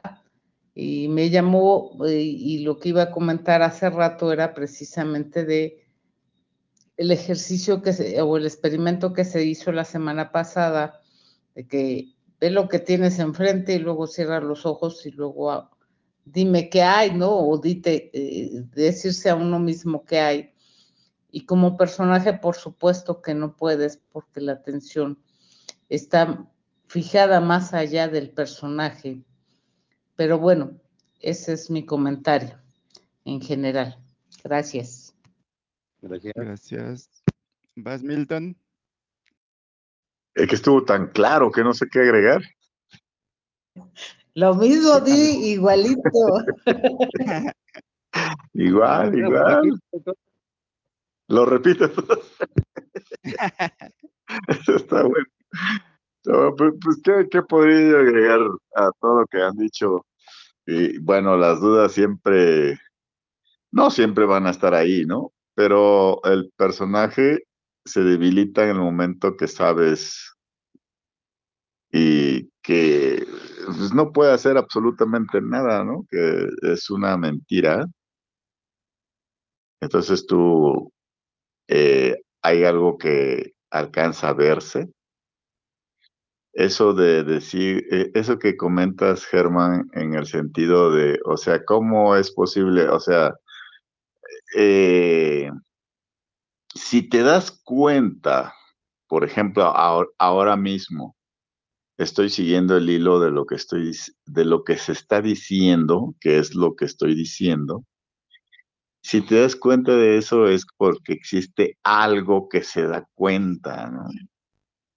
Y ya, este, hay que, hay que verlo y, y estar en el ahora. El personaje es el pasado, lo decíamos el viernes. Es el pasado y una proyección al futuro, ¿verdad? Este, y, y es imposible que pueda vivir en el ahora. Y lo que es la vida es el ahora. Entonces, eh, hay que, hay, hay, hay, hay, hay que estar, y, y cuando digo hay que estar, nunca es el personaje, ¿no? Hay, eh, estar atento a toda a todo lo que pasa, a todo lo que pasa sin juzgarlo, porque en ese momento es el personaje, es la mentira, es nuestra historia personal, es, es nuestro sentimiento, nuestras emociones, el ego, todo, todo eso. Y eh, podría decir, y una lucha constante, pero pues no, ¿contra quién luchas? No, no hay forma de luchar. O sea, es inútil. No nos sirve. No hay camino, no hay, no hay nada. Ahí está, solo está. Eterno, fluido, constante, movimiento, generando todo. Lo único que, que queda, y lo voy a volver a decir, nadie va a aceptar nada, pero es aceptar, o sea, el, el, el, la conciencia aceptando a la conciencia, como decías hace ratito. O sea, no, no hay nada que mejorar, no hay nada que, que buscar, eh, no hay nada con que enojarse, no hay, no hay, no hay más que la hora, no hay nada más que aceptar, aunque el que acepta es el, el mismo que lo genera o sea, fluir. Pero está difícil decirlo, ¿no? O sea, todo el lenguaje este, es del, de, esta, de esta percepción, es del personaje. Así es, y el ahora está en nosotros, nosotros no estamos en el ahora. Así es. Entonces, como conciencia, seguimos contemplando toda percepción tal y como emerge o como aparece en nosotros, sin expectativa, sin referencias al pasado, sin memoria, sin recordar nada. Contemplamos lo que es real. Ejemplo, el pensamiento es real como pensamiento. Cuando es acerca de algo, eso ya no es real. Solo el pensamiento es real. Que una vez entendido esto, aquello de lo que trata el pensamiento puede ser o no real, pero de momento no tenemos evidencia de su realidad. Solo aparece el pensamiento y es real y luego desaparece. Y en el momento de notar el pensamiento, conciencia y pensamiento son lo mismo. Así que la contemplación es acerca de lo real, solo lo real, la realidad. Y no estamos diciendo que pensamientos, interpretaciones, teorías, historias, modelos no sean útiles, tienen una función. Pero en este caso, lo que nos importa es solo la realidad. Así que una vez aclarado esto, solo lo real y nada más. En otras palabras, todo lo que sabemos con certeza absoluta que es real. Y solo eso. Eso lo contemplamos. Contemplamos lo que sucede verdaderamente. Lo vemos como es, sin interpretar, sin creencias, sin suponer, sin proyectar, sin sobreponer. Así que si tenemos dudas acerca de la realidad de algo, lo ponemos entre comillas.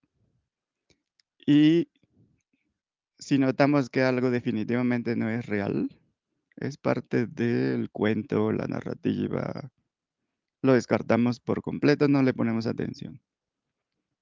Y no se trata de evitar que emerja lo que sea que emerja o suceda, lo que sea que suceda de la manera que suceda.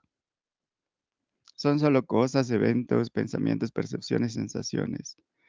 Y las notamos tal cual son. El pensamiento acerca de lo que soy no es lo que soy. El pensamiento, sensación de ser una persona, un ente separado, un humano, no es lo que soy. A ver, una interrupción ahí.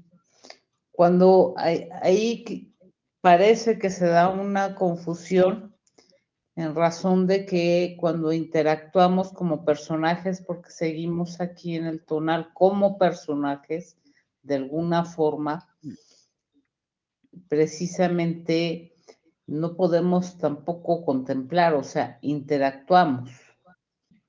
Interactuamos, pero, ahí tiene que ser impersonal. Pero si hay una interacción. Como conciencia, la interacción aparece en ti. Sí, sí, pero ahí se da una confusión, porque precisamente, bueno, eh, me da esa noción con, con, con José, precisamente que cuando estás interactuando, no sé, con la familia, con tu trabajo, en una tienda, yo qué sé, este, muchas veces ahí se arriba el personaje y no estás, o sea, sientes que estás interactuando como personaje, ¿no? Y eso es parte del esquema que se tiene que desmenuzar al 100%. Ajá. Y eso lo podemos hacer aquí ahora, estamos interactuando como personajes, como tú dices. Simplemente reconocemos que eso aparece en nosotros. Por ejemplo, el pronombre yo no es lo que soy. El pensamiento soy conciencia no es lo que soy. Son solo pensamientos, la interacción es interacción, no es lo que soy. Por ejemplo, la palabra mesa es solo una palabra. El pensamiento mesa no es una mesa, es un pensamiento. Las palabras son solo palabras. Lo real es tu experiencia directa. Así que el interés está en lo real. Y dejamos de lado lo que no es. Por ejemplo, que somos personas interactuando, hablando, entendiendo. Porque lo que entiende es la conciencia. Lo que se da cuenta es la conciencia. Y esas son percepciones, eventos. Y eso no somos. Así que el interés por lo real es natural, es sin esfuerzo. Y la falta de interés por lo que no es real también es natural, sin esfuerzo. Así que son los dos lados de la moneda, por decirlo. El interés por lo real y la indiferencia por lo que no es. Y así podemos notar la ausencia de razonamientos, narrativas, diálogo interno, historias. Y eso puede dar la impresión de ausencia de pensamientos. Y pues puedes ver que controlar los pensamientos requiere esfuerzo, resistencia. Y eso es porque se trata de hacer desde la sensación de separación, de ser una persona, algo que está ahí. Pero si lo vemos desde lejos, es solo un evento como cualquier otro. Así que esta contemplación es sin esfuerzo alguno. Y podemos notar que si el interés está solo en lo real, pensamientos acerca de suposiciones, creencias, uh, ideas preconcebidas, no emergen. Si nos mantenemos en la contemplación como conciencia, como eso en lo que aparecen, no hay nada que hacer, no hay nada que pensar. Los pensamientos pueden aparecer mientras estoy hablando, que le hablo a la conciencia. Es la conciencia hablando a la conciencia, porque es lo único que entiende. Y las palabras se pueden traducir en pensamientos, pero nota que es sin esfuerzo. Así que notamos cómo los pensamientos aparecen sin esfuerzo, por pensarlos.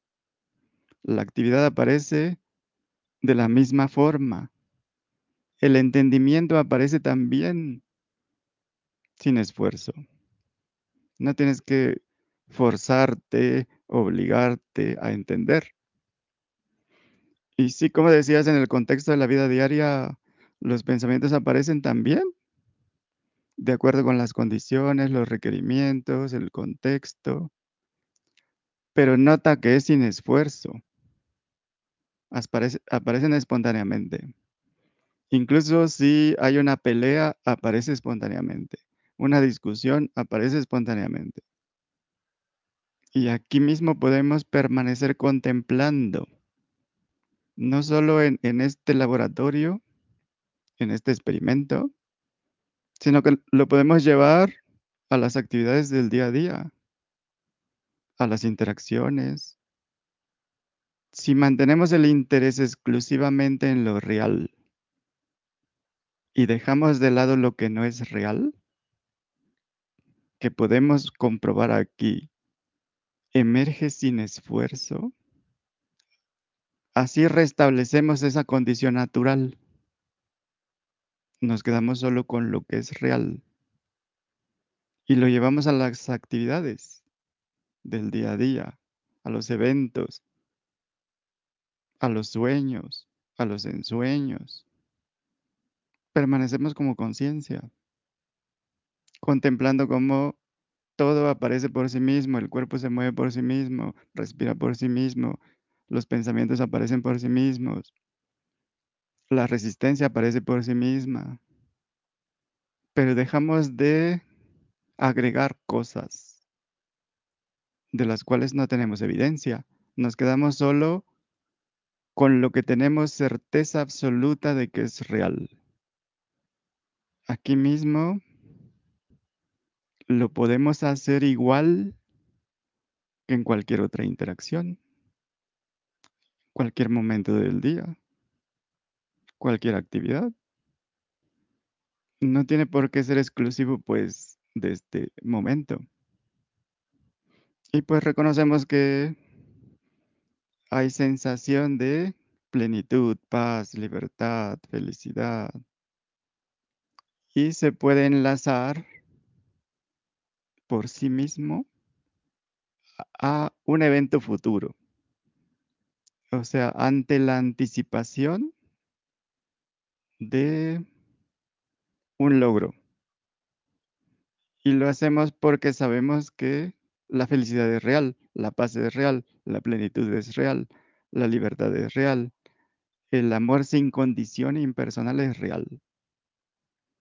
Y sabemos que la atribución es por hábito, por repetición, a eventos porque se cree que es una persona. Así que se le atribuye a personas, a cosas, a situaciones, a logros. Vemos que esa atribución es al fragmento, al ente separado. Y en realidad no sabemos la naturaleza de esa paz, libertad y amor absolutos, totales. La experiencia de esa totalidad. Sin embargo, es natural. Pero tan pronto como está la identificación de, eh, con un fragmento, en ese momento emerge la necesidad de un complemento pero aún así es por la intuición de la verdadera naturaleza que es lo absoluto, la totalidad. Y ahí puede haber un conflicto entre el reconocimiento de ser esa totalidad y la creencia, sensación de ser un fragmento. Entonces lo podemos ver ahí mismo. El conflicto se manifiesta como sensación de carencia, limitación, falta. Así que hay un impulso para llenar esos vacíos, esos faltantes. Pero ya hemos vivido toda una vida y ya sabemos que ningún evento, objeto, relación, estado físico, mental, emocional, espiritual, nada de lo que suceda va a complementar esa sensación de separación. Y reconocemos la plenitud, la totalidad, porque ya la hemos experimentado. Sabemos que no está en el futuro, ni en el pasado.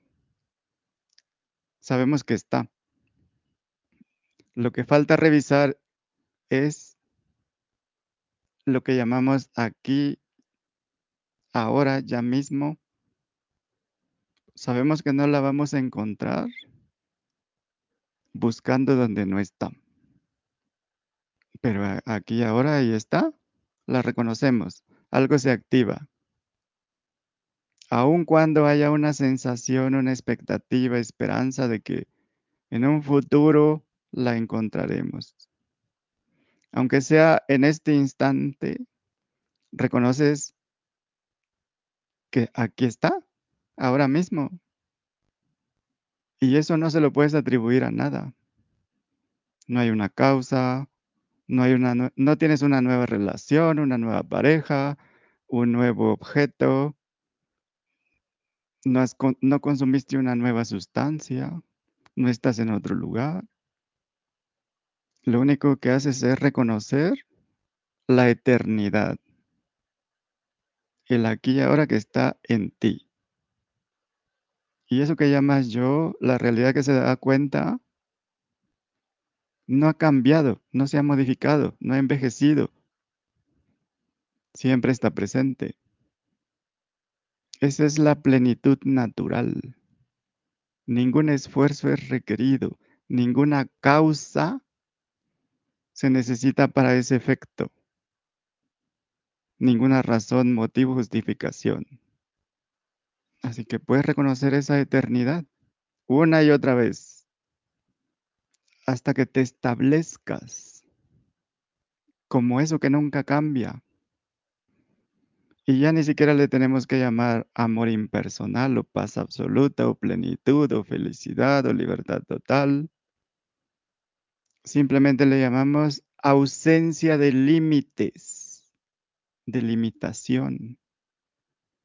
Y eso ya es un avance como referencia, si decimos que la ignorancia es el punto de partida, la carrera es de 100 metros, al reconocer la ausencia de limitación, como cuando de niños eh, querías un juguete y sabías que ibas a tener ese juguete.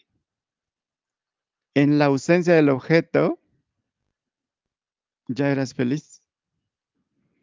Así que reconocer esa ausencia de limitación ya en el, la carrera de 100 metros ya avanzaste 99 metros. El metro restante ya no es nada. Es como si soplara el viento y el viento te, te arrastrara sin esfuerzo más allá de los 100 metros.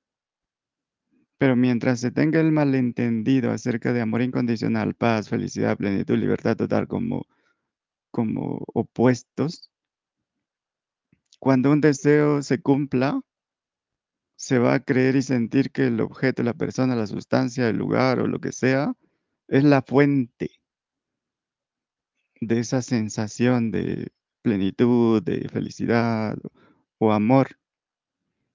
Pero lo único que pasa ahí es que se activa otro deseo. Pero cuando ya entendiste que eres eso que nunca cambia, ya no se activa ningún deseo. Ante la posibilidad de niños de recibir el regalo que querías, ya sentías esa ausencia de limitación. Aún no tenías el objeto, no jugabas con el juguete, pero ya eras feliz. O sea que la felicidad era por la ausencia del juguete, la ausencia de deseos. Porque una vez que tenías el juguete, jugabas con él y en una semana ya era un juguete más que estaba ahí estorbando en la sala. Y lo mismo ha pasado con todos los objetos que has conseguido, con las relaciones, con los lugares, con las sustancias, que supuestamente eran la fuente. Así que la magia está en la ausencia de deseos, la ausencia de limitación, de carencia, de falta. Una vez entendido esto directamente, ¿qué sentido tiene andar buscando objetos, sustancias, relaciones, cosas? Sabes que basta con la ausencia de deseos. Y eso requiere cero esfuerzo, cero lucha, cero resistencia. Es natural. Sabes que ninguna cosa, sustancia, relación, evento, lugar, experiencia es la fuente de nada. No son fuente de felicidad, de paz, plenitud. Si así lo fueran, nadie se divorciaría, serían felices para siempre. Nadie cambiaría de trabajo. No se conseguirían más objetos.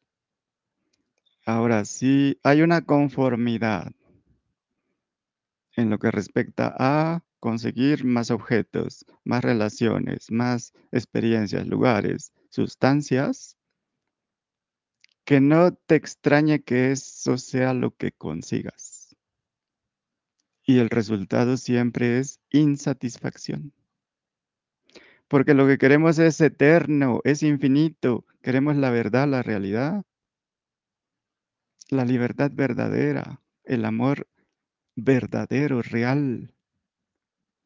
Eso no quiere decir que no hay que seguir relacionándonos, eh, haciendo lo que sea que se, se haga, pero la prioridad es la realidad, la verdad, a cada instante. Y por verdad, realidad me refiero a lo que eres realmente, no lo que parece, lo que se supone. Parece que somos seres, egos, cuerpos, mentes, entidades, pero son solo apariencias. Lo que somos experiencialmente es lo que sea que esté entendiendo ahora mismo. Es la realidad que está entendiendo.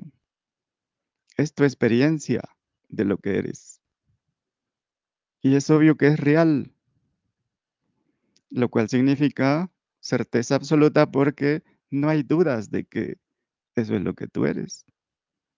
No es un sueño en el que sientes que eres eso. Es autoevidente. Todo lo demás puede ser un sueño, una ilusión, pero darte cuenta de un sueño no es un sueño, es real. La ignorancia es ver un sueño como real, una ilusión como la realidad, una mentira como verdad. Ver la realidad como una ilusión o menos real que, la realidad. Así que lo único esencial es la experiencia de ser conciencia. Y si a pesar de este hecho prefieres creer, sentir que eres uh, un ente que percibes y que eso que percibes es más real que eso que percibe, pues cuando menos reconócelo. Si te identificas con algo que es menos real y pretendes que eso, que en realidad es una ilusión, percibe la realidad, cuando menos hay que reconocerlo, ¿no?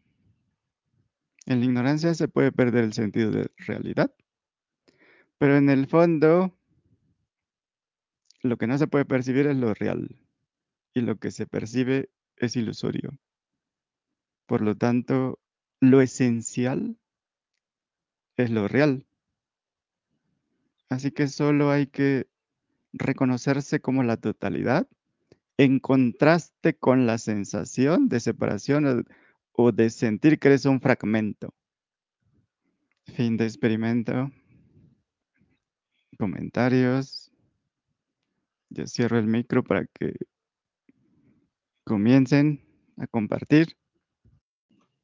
A ver, cuando hablaste de del niño y que podía saber que el juguete lo iba a obtener o ya era de él prácticamente, no sería como decir, eh, soy la conciencia y entonces bajo esa tesitura ser pleno y dejar de sentirme limitado y, este, observar, no es observar, contemplar los, los eventos y dejar que emerja lo que debe emerger cuando interactúo aún en, en, en, el Teatro del Infinito como personaje.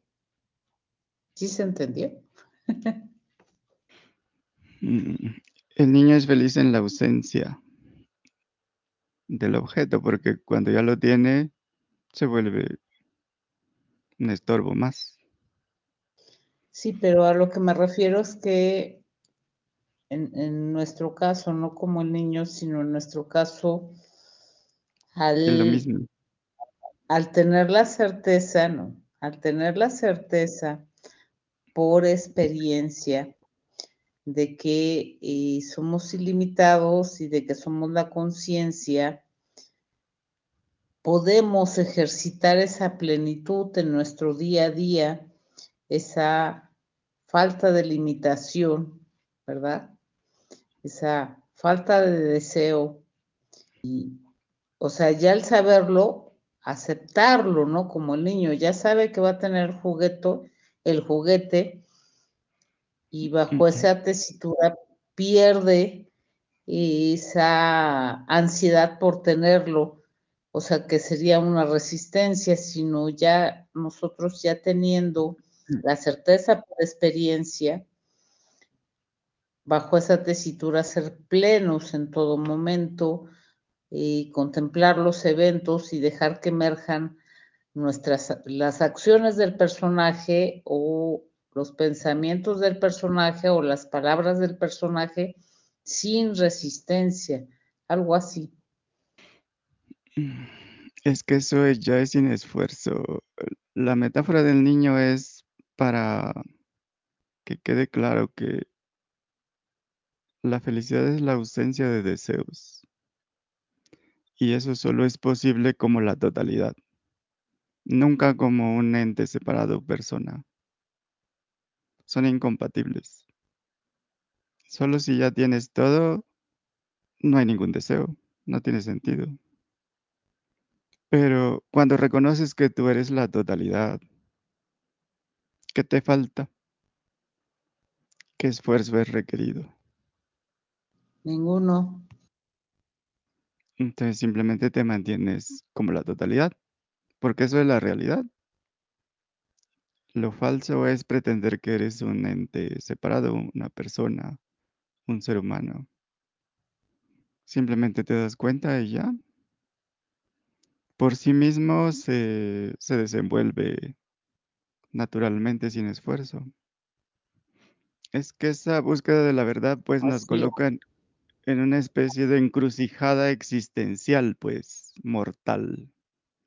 Con, la sensación de separación. Ah, permanecer como conciencia pura, como la realidad, implica la muerte de la persona. Y pues para algunos es que varía pues debido a la diversidad, variabilidad de entes. Algunos, para algunos la muerte es en paz mientras duermen, otros pues se apagan como la llama de una vela, otros tienen muertes intensas, como en los deportes extremos. Otros mueren en sufrimiento, en agonía, u otros en un accidente, o otros en el éxtasis, drogados o en la emoción del momento, pues, en movimiento acelerado. Así que metafóricamente, de la misma forma, la muerte de la sensación de separación o del personaje va a variar dependiendo del individuo. Unos son más apasionados, otros más indiferentes o, mm, otros más racionales, otros más emocionales, así. Va a depender del, del ente, pues, del contexto, de las circunstancias. Para algunos va a ser una agonía, una lucha, una resistencia hasta el final. Para otros algo fluido, pacífico, sin resistencia, tranquilo, sin escándalo. Otros van a ser un escándalo. Así que eso de lanzarse al abismo, pues cruzar el umbral, es, es la muerte del personaje metafóricamente. Cuando entendemos algo esencial acerca de lo que somos, van muriendo las ideas preconcebidas, las creencias, condicionamientos, patrones, hábitos. Y con cada entendimiento, pues va muriendo algo. Así que el elemento más importante es el desapego, la voluntad de soltar. Lo que sabemos, creemos que sabemos, lo que sentimos, lo que creemos, lo que suponemos, bla, bla, bla. El cuento, la narrativa, la historia, la importancia. Y así nos abrimos a lo desconocido para poder entender eso, eso nuevo. Esto implica desapegarse de lo conocido o lanzarse a lo desconocido. Debe morir lo conocido para que lo desconocido mm, tenga un lugar, ¿no? Tiene que estar vacío el lugar.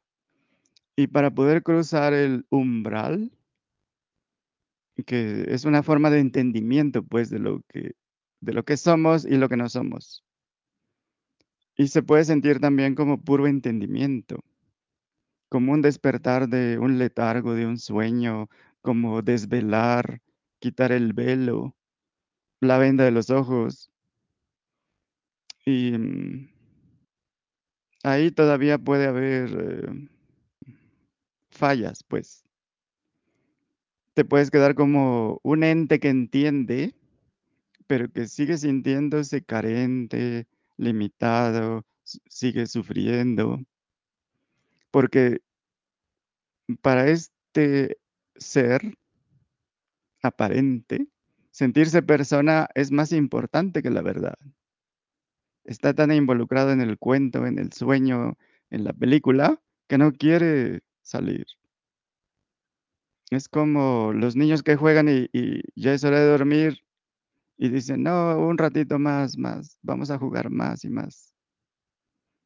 Pero ya que cruzas el umbral una y otra vez, ya que en cada muerte como persona, una y otra vez, cada vez que entiendes la verdad y que se va integrando, que, que se va alineando pues con el cuerpo, mente, con la experiencia, con la percepción, con la intuición, con el puro entendimiento, el momento de se va alineando, se va re- rediseñando, ajustando, y ese entendimiento se encarga de todo lo demás.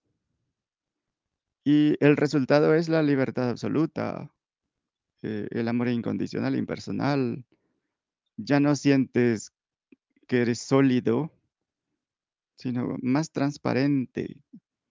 eh, hay más fluidez, más armonía. Las interacciones son ah, sin resistencia, sin lucha.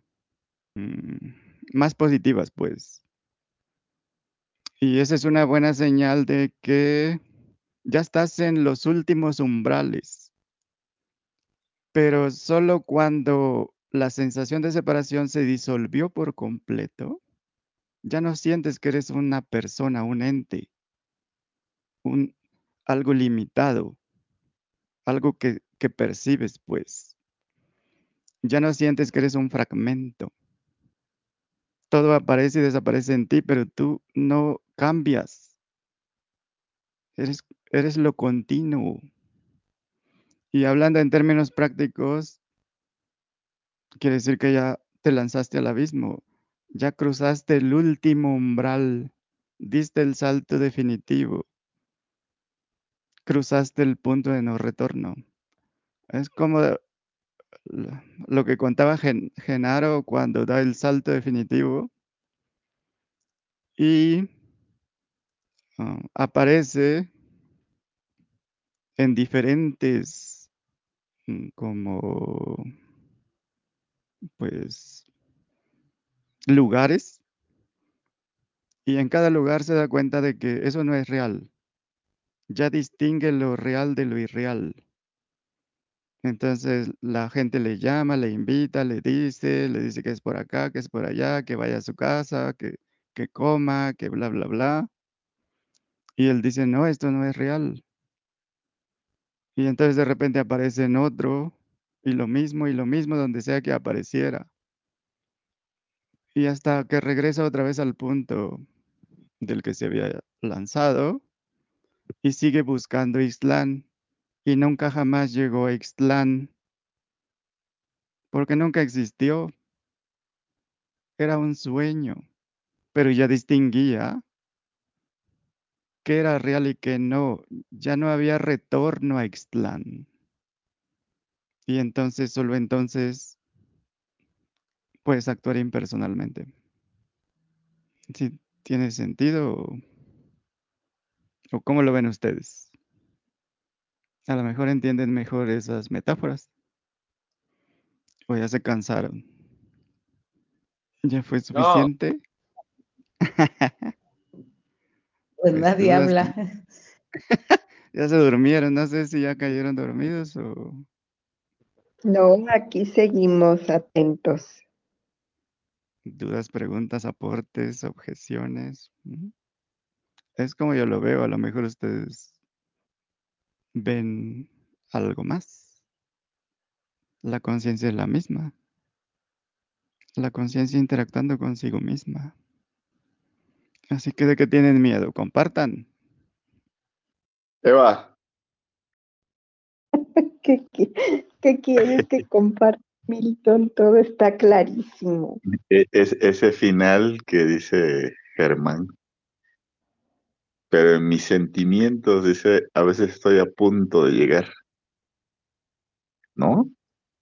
Así es, en sentimiento, pero nunca llega, porque no hay tal cosa. Así que solo hay que cruzar el punto de no retorno, pero ahí están resistiendo y resistiendo. Quieren seguir jugando. Como dice Gina, en eso estamos, compañero. compañere, dice. Compañere, ah, sí, cierto, compañere. Parece que hoy no pudo llegar. Ni modo, se, se perdió de estas sesiones irre- irrecuperables. Pero bueno, ustedes entienden Sí, sí, claro, por eso somos el grupo de avanzados, los super avanzados. Su- súper avanzados, creo que sí, me, me quedé corto, súper avanzados. la idea.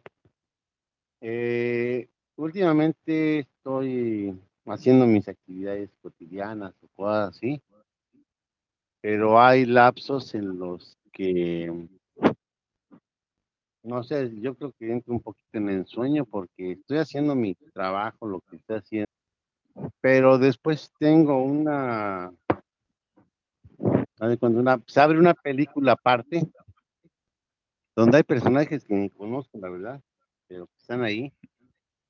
Y a veces entro en pláticas que no lo recuerdo así del todo, pero haz de cuenta que estoy haciendo lo mío pero igual estoy viendo otro escenario donde estoy ya sea platicando o simplemente nada más lo estoy viendo, pues, y estoy escuchando lo que sucede ahí. Eso, ¿qué es eso? ¿Cuál era la pregunta? Ah, la pregunta es eso, o sea, estoy trabajando en dos escenarios, a veces me está pasando últimamente eso. O sea, yo estoy haciendo lo mío, pero estoy viendo y escuchando otro escenario. Yo estoy despierto, estoy trabajando, estoy, no sé, en mi trabajo, o simplemente voy caminando y después se me presenta una pantalla y hay una imagen y un escenario en especial. ah, ¿Como soñando despierto? Sí, al- algo así. Soñando despierto. Comienza a ser más frecuente. Está bien. Pero pues ambos son sueños. Aparecen en ti. Aplicaría lo que mencionas, ¿no? Dejo que funcionen y que finalmente parte del show, pues. Ajá, es parte del teatro del infinito. Sí, o lo Son que quería este, de que no comenzara a entrar ahí en, en el delirio o, o la fantasía, pues. Pero Carlitos, ya todos estamos locos. Creo que sí. Era lo que decía Genaro, don Juan. Genaro, ¿no? No encuentras a ningún ser separado cuerdo. Todos locos. Una locura total. Entonces, ¿cuál es el miedo a volverse locos? Sí, es un loco que tiene miedo a volverse loco. Nada más mira cómo está el mundo. Ahí está el reflejo de la locura, del desatino sin control. La única diferencia es entrar en el desatino controlado, supongo, ¿no? Mm, Es reconocer que todo es un desatino. Todo es un teatro. Ni siquiera hay que actuar como un actor, ya eso es lo que hay. Pero simplemente manténgase en la realidad. El énfasis está en lo que es real, solo lo real, solo lo real. De lo- aquello de lo que tienen certeza absoluta. Lo demás es parte del cuento, de la película, del sueño. Y eso, esas banderas siempre están ahí, ¿no? O sea, bueno, lo que he notado es que siempre están ahí, o sea, uno de alguna manera sabe cuándo es real y cuándo es algo, una fantasía. Sí. Y ahí, como dices, hay que tener nada más esa certeza, ¿no? Sí, solo lo, lo, lo que sabes con certeza absoluta que es real. Lo que sabes directamente. Sí, Porque esta parte sí lo, lo comienzo a tener un poquito más claro. Que, o sea, que llegue esa bandera, o sea, sí, sí, sí, o sea, como si me dijera a mí mismo, pues, o sea, sí, sí es cierto, o sea, ¿qué le dudas? Esa es, la, es parte de, y es- no lo vas a cambiar. Pero, digamos, como una bandera que se prende luego, luego cuando comienzo a, a meter cuestionamiento y cuestionamiento y con eso se para, así, pum, Sí, y ya, pero como, como vimos antes, háblate como conciencia. Conciencia refiriéndose a la conciencia, diciéndote, conciencia, no tienes que seguir pretendiendo que eres algo que no eres. algo así No te hables como persona, porque eso no es real. Y algo así llega el mensaje y me siento más tranquilo. es que la persona es ilusoria, la conciencia es real y tú eres lo que se da cuenta, ¿no? Ajá, Lo sí, que se da cuenta no es el personaje. No, no, eso ya comienzo a darle un, una, bueno, una, Algo más para cerrar. Todo claro, todo muy claro, muchas gracias. Gracias a ti, mi Germany. Vale. Bye, grupo. Que estén bien, gracias. Gracias. Super grupo. Buenas noches. Buenas noches.